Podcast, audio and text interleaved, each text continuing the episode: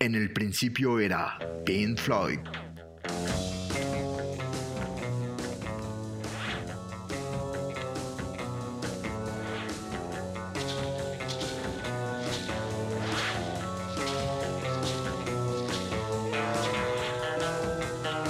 La música, las historias y los nombres detrás de los arquitectos del sonido entre 1965 y 1972.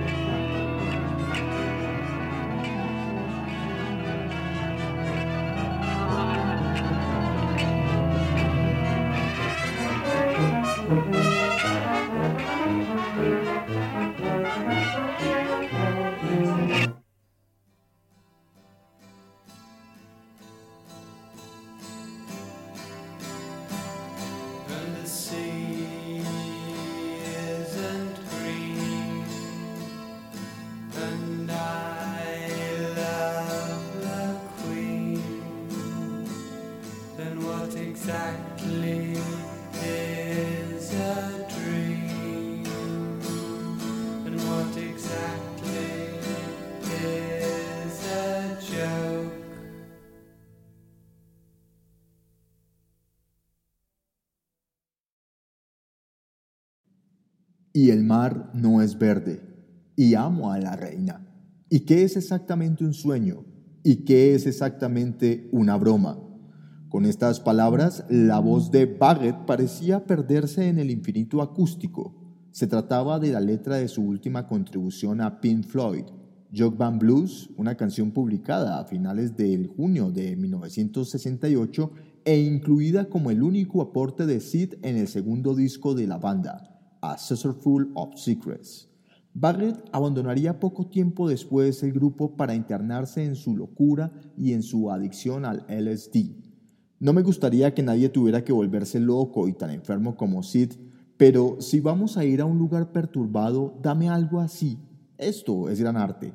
De esta forma se refería el manager y productor Peter Jenner a Jog Band Blues, una canción extraordinaria en su remezcla de 2010 que servía de apertura a otra entrega de la serie de podcasts en el principio era Pink Floyd, hoy con nuestro segundo capítulo en esta historia, Germinación, o dicho de otra manera, Aquello que va de la salida de Sid Barrett de Pink Floyd, la llegada de David Gilmour al grupo, los distintos intentos de la banda en la búsqueda de una nueva identidad, huérfanos de su líder y principal compositor, y la progresiva consolidación de los sonidos que caracterizarán al siguiente LP.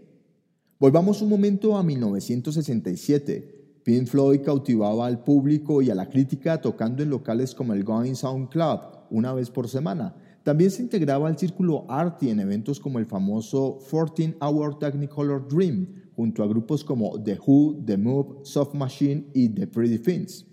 Después de que la banda se mudase definitivamente a la capital del Reino Unido desde fines de 1966, aprovechando su conexión inicial como estudiantes universitarios, Pink Floyd había logrado mucho, Tres sencillos populares en la radio, una obra maestra de la psicodelia avalada por los medios como The Piper at the Gates of Dawn y una fanaticada que incluía, entre otros, al poeta Pete Brown, a Mick Jagger, a Yoko Ono y a Paul McCartney. El cuarteto presumía de una multitud deseosa de ver sus coloridas y estrambóticas presentaciones en vivo.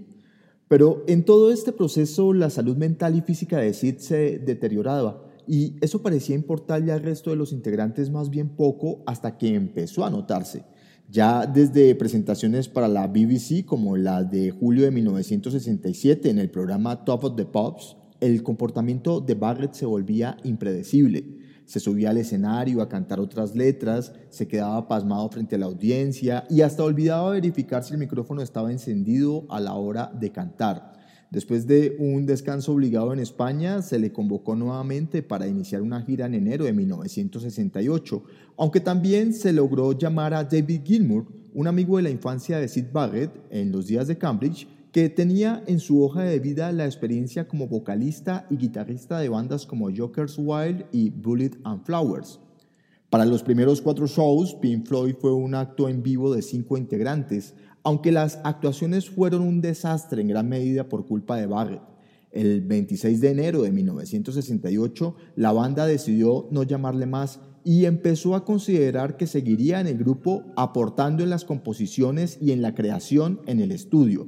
Mientras tanto, Pink Floyd recuperaba algunos temas de su repertorio cantados por los otros integrantes, como el caso de este jazzístico Pain Box, cantado por Richard Wright,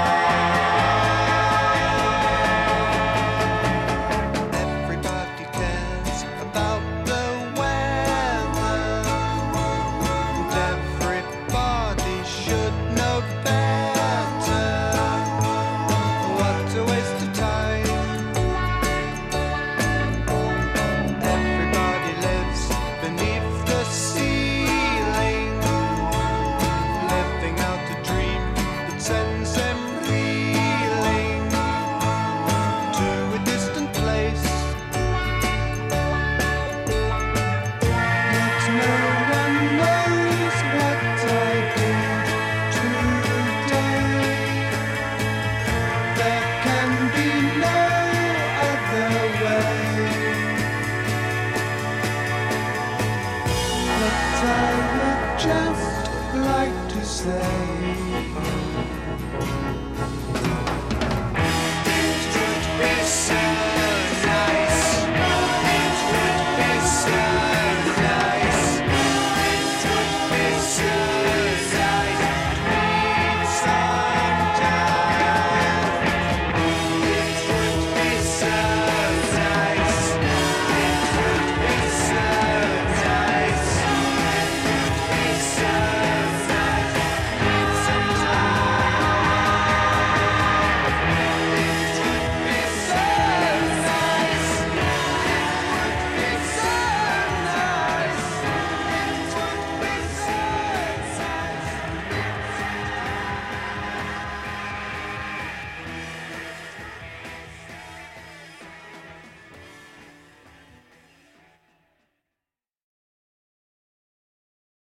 Pink Floyd se valía de maneras para promocionar el legado de su antiguo líder en una pequeña gira en ese 1968 en la primavera. La mayoría de veces doblando los temas que cantaba Barrett, como puede verse en los clips promocionales para la televisión belga en ese año. También se publicaban nuevas canciones en el medio, como el corte que escuchábamos, It Will Be So Nice, una composición original de Richard Wright publicada el 12 de abril que falló en los listados de popularidad y que evidenciaba cierta falta de originalidad del grupo, sonando a medio camino entre The Hollies, The Beach Boys o como una emulación del costado más pop de The Beatles. ¿Qué pasaba en el mundo en ese entonces? En el país anteriormente conocido como Checoslovaquia llegaba al poder Alexander Dubček, quien dirigiría el primer intento de democratización en su país, mejor conocido como la Primavera de Praga. Esta tentativa de apertura sería frenada sangrientamente por las tropas soviéticas del Pacto de Varsovia en agosto de ese mismo año. A mediados de marzo, en Vietnam del Sur, tres compañías del ejército norteamericano inician una operación de búsqueda y destrucción de un batallón del Vietcong en el área de My Son, que, según la inteligencia, tiene su base en un santuario. Se lanza un ataque con helicópteros al no encontrar resistencia, se envían dos secciones al poblado y al verlos llegar, atemorizados los habitantes comienzan a huir y son abatidos a tiros. Se arrasa toda la zona, arrojando granadas dentro de las chozas y disparando a todo aquel que intente huir. Se violan y asesinan a las jóvenes del lugar, se toman como rehenes eh, a los viejos y también se les ejecuta. Al final de la masacre morirán 347 personas, en su mayoría ancianos, mujeres y niños desarmados, puestos como carne de cañón por parte del Vietcong y utilizados como pretexto por los americanos. En el mismo mes de abril, en las cercanías del puerto de Wellington, en Nueva Zelanda, un frente cálido tropical choca contra una masa de aire frío, originando una de las peores tormentas que ha sufrido ese país, dando lugar a gigantescas olas y vientos de más de 160 kilómetros por hora. Con Barrett ahora trabajando detrás de cámaras, se iniciaron las sesiones de grabación de Assessor Full of Secrets en la misma primavera de ese año, con tantos o más problemas que con sus presentaciones en vivo. El estado mental de Sid era delirante, había desarrollado sentimientos de alienación frente al resto de la banda, su comportamiento era esquizofrénico, al punto de que cualquier intento de creación se frustraba y desbordaba en una crítica a los otros integrantes de Pink Floyd. Hasta que, dadas las cosas, de esta forma, llegó el momento en el que se decidió continuar sin él. Junto a Wright, Roger Waters asumiría las tareas de escritura de nueva música. Si el pop psicodélico había sido un desacierto comercial, Waters lo intentaría con el folk, como en esta bella balada no menos fumada titulada Julia Dream, incluida como lado B del sencillo It Will Be So Nice y con la voz principal de David Gilmour.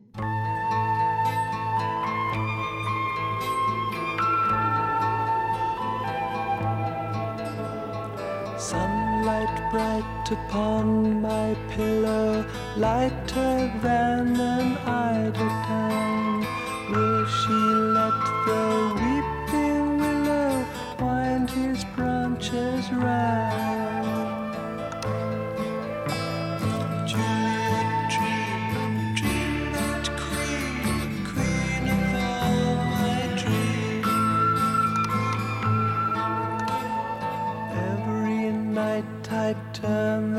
the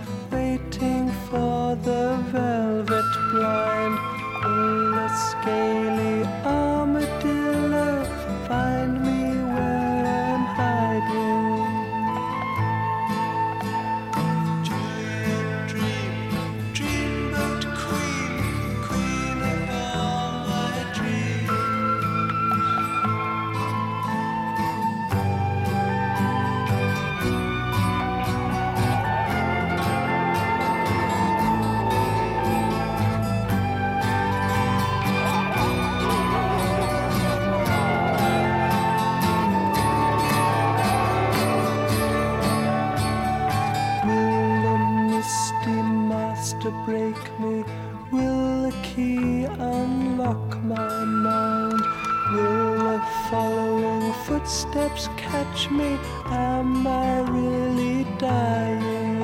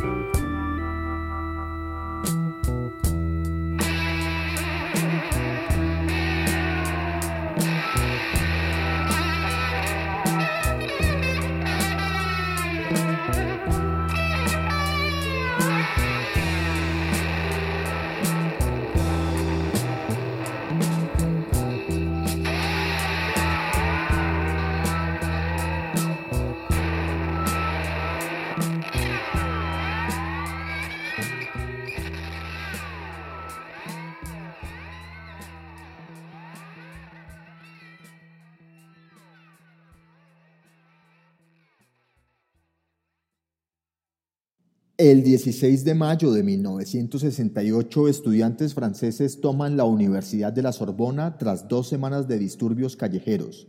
Solicitan medidas urgentes al grave problema del desempleo. La ocupación de la Universidad Parisina será la chispa para que otros estudiantes y trabajadores de toda la nación se declaren en huelga, paralizando en una semana todo el país. Charles de Gaulle, presidente de la República, se verá obligado a disolver la Asamblea Nacional y convocar nuevas elecciones. Curiosamente, ganará la reelección, pero el descontento popular seguirá vigente e irá erosionando poco a poco su gobierno, hasta que no le quede más remedio que presentar su dimisión en abril de 1969.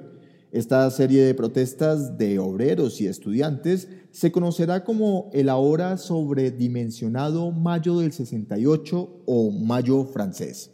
Escuchábamos Son One, una grabación hasta ayer perdida de Pink Floyd que podría considerarse como la luz al final del túnel creativo y que, a pesar de haberse grabado a principios de las sesiones de Assessor Full of Secrets, se abandonaría y solo se mezclaría hasta agosto de ese 1968 en los estudios Capitol en Los Ángeles. El track es firmado por Gilmour, Waters, Wright y Mason y se caracteriza por el dominio estilístico y virtuoso a las seis cuerdas del primero. Este aporte será definitivo en todo lo que vendrá después para el grupo, abandonando ya de pleno el membrete psicodélico e intentando en nuevos territorios más cercanos al rock progresivo. El interés por composiciones de mayor duración en las que los integrantes tuvieran mayor libertad en la ejecución sin preocuparse por transpirar sensibilidad comercial será el factor común. En los últimos días de junio de 1968, el grupo había logrado acumular suficiente fuerza e ideas para enfocarse en sacar adelante su segundo disco y en paralelo atender a una serie de fechas de conciertos en América y en Europa, en su mayoría ofrecidos en campus universitarios en los que el público asistente ya no era la élite artística ni las hordas de hippies deshidratados por la intoxicación con ácido, sino en su mayoría estudiantes, profesores y freaks de la academia. En 1968 se empezaría a popularizar el uso de la banda magnética como un sistema de control de asistencia en las empresas y en muchas otras aplicaciones donde se demandaba un buen grado de seguridad y velocidad en la captura de datos. La información digitalizada en una banda negra que cubre una porción de un pedazo de plástico como una tarjeta de crédito es almacenada al alterar la polaridad de diminutas partículas incrustadas en una resina. Los datos de una tarjeta son codificados con un formato binario, con la polaridad de las partículas determinando los bits con valores de 0 y 1.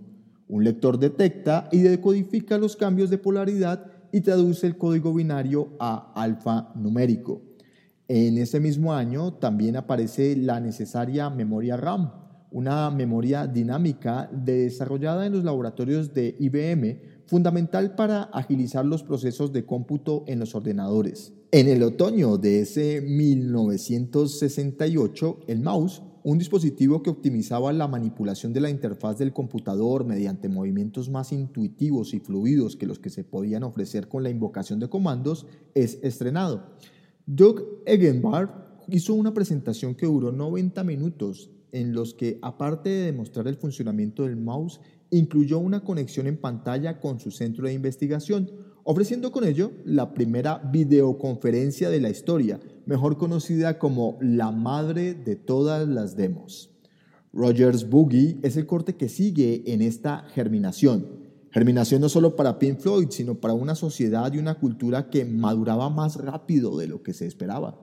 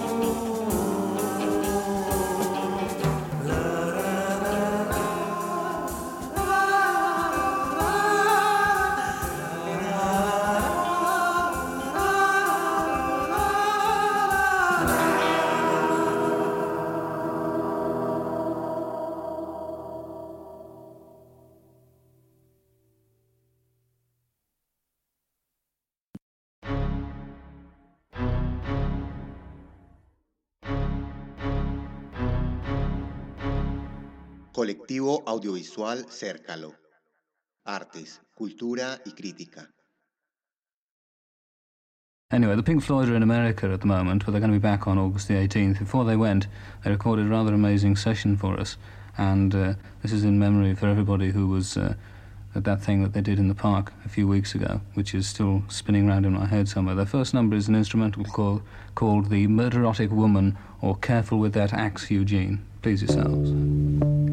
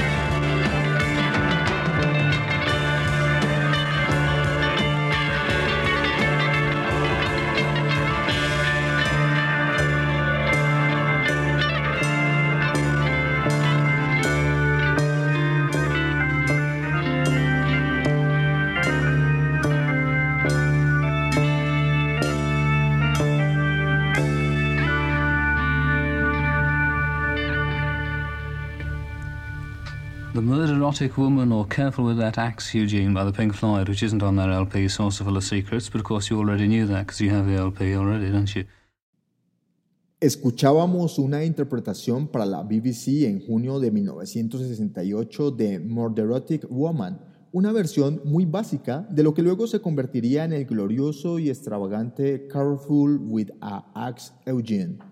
Otro de los factores cruciales en la evolución de la propuesta estética de Pink Floyd fue el apoyo de un DJ que también intentaba hacerse a un nombre explorando música underground. Se trataba de John Peel y su show Top Gear, para el que Pink Floyd ofrecería varias sesiones en las que iba ensayando, anticipando y puliendo sus nuevas creaciones. La música que el cuarteto ejecutaba se hacía más ambiciosa y empezaba a recurrir a más efectos, a más técnicas vocales y sobre todo a explotar el legado de la música concreta y la tradición avant-garde europea, confrontándola con la progresión de acordes de 12 compases típica del blues. El panorama cultural era igual de prometedor. Estábamos hablando del año en el que se estrenaba El planeta de los simios, 2001, Una odisea en el espacio y El bebé de Rosemary. El año en el que Philip K. Publicó ¿Sueñan los androides con ovejas eléctricas? El año en el que The Beatles publicó su álbum blanco, The Rolling Stones Biggest Banquet, Jimi Hendrix Electric Ladyland, Van Morrison Astral Works y The Mothers of Invasion, su satírico y no menos interesante We Are Only in It for the Money. En junio de ese 1968, el senador y candidato presidencial Robert F. Kennedy resulta herido de muerte a consecuencia de los disparos propiciados por Sirhan Bishara Sirhan. Richard Nixon se hizo con la presidencia de Estados Unidos en medio de la polémica por fraude en noviembre de ese mismo año. Mientras tanto, en octubre, Ciudad de México organizaba sus primeros Juegos Olímpicos, un evento multitudinario y llamativo que a 10 días de haberse inaugurado se vio opacado por una manifestación de miles de jóvenes que llenaron la plaza de Tlatelolco para mostrar sus desacuerdos contra la política interna del gobierno federal y contra el orden mundial. Esta protesta terminó reprimida a balazos con al menos 400 estudiantes asesinados. Volvemos a las sesiones de la BBC para escuchar a Pink Floyd con The Masses Gadgets of Hercules, una versión de lo que poco tiempo después se convertiría en el extenso A Full of Secrets. La introducción, por supuesto, a cargo del ahora legendario John Peel. Um, next number from the Pink Floyd is for everybody who's unhappy this afternoon because it's such a nice afternoon. It is down here that I wish I was out in the park listening to this actually rather than sitting here whirring away and making mistakes. But um, this is for everyone who's unhappy anyway. And it's the next number from the Pink Floyd and it's called The Masked Gadgets of Hercules.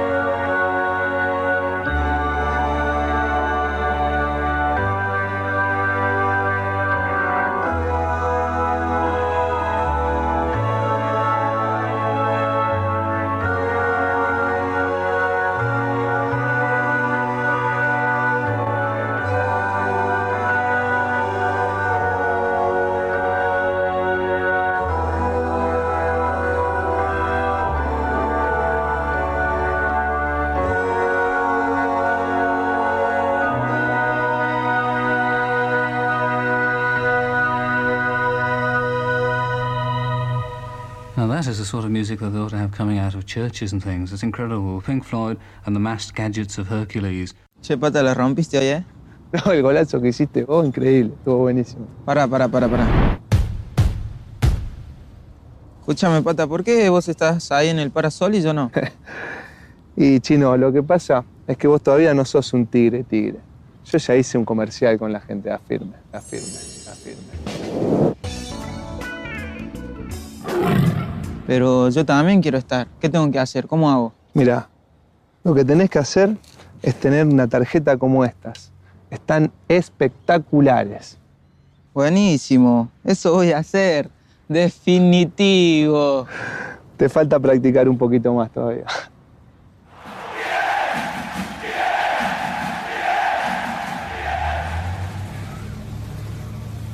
Espectacular. Espectacular. Listo, ya lo tengo. Ya me vi, ya me vi. Hey, Henry McLean, and I've finished my beautiful flying machine. And I'm ringing to say that I'm leaving, and maybe you'd like to fly with me and hide with me, baby. Isn't it strange how little we change? Isn't it sad we're insane? Playing the games that we know end in tears, the games we've been playing for thousands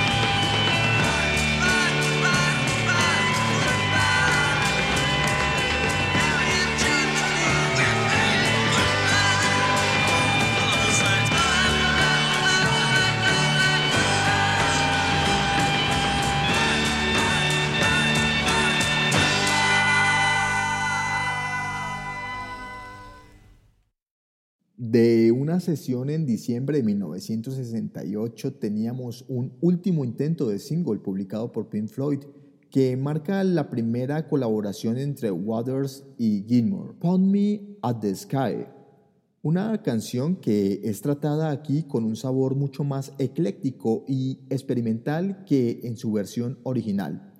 Después de un año difícil, el cuarteto había logrado lo imposible, deslindarse y superar la sombra del genio de Sid Barrett sin sacrificar originalidad en un proceso de aprendizaje permanente.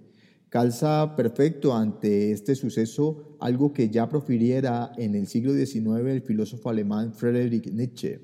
La madurez del hombre es haber vuelto a encontrar la seriedad con la que jugaba cuando era niño. Hasta aquí esta germinación, parte del podcast En el principio era Pink Floyd, entrega que llegó a ustedes gracias a Galería Firme, reafirmando la cultura desde el corazón financiero de Ciudad de México. Como colofón y de la misma sesión de diciembre de 1968, Interstellar Overdrive, para que juzguen con sus oídos y entendimiento qué tanto puede cambiar en tan poco tiempo un grupo. En el principio era Pink Floyd, sábados 17 horas, por lo menos por lo que dure la primavera.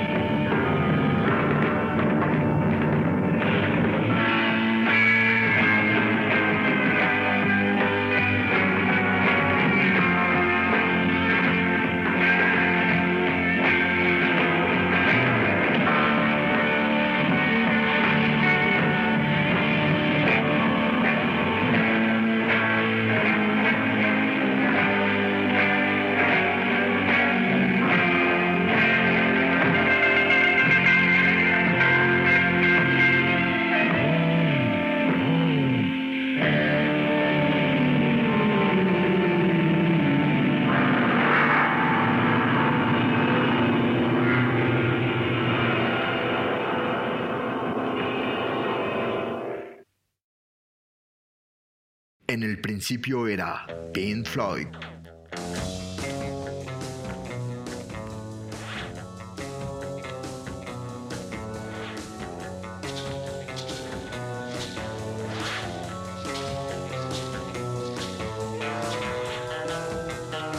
La música, las historias y los nombres detrás de los arquitectos del sonido entre 1965 y 1972.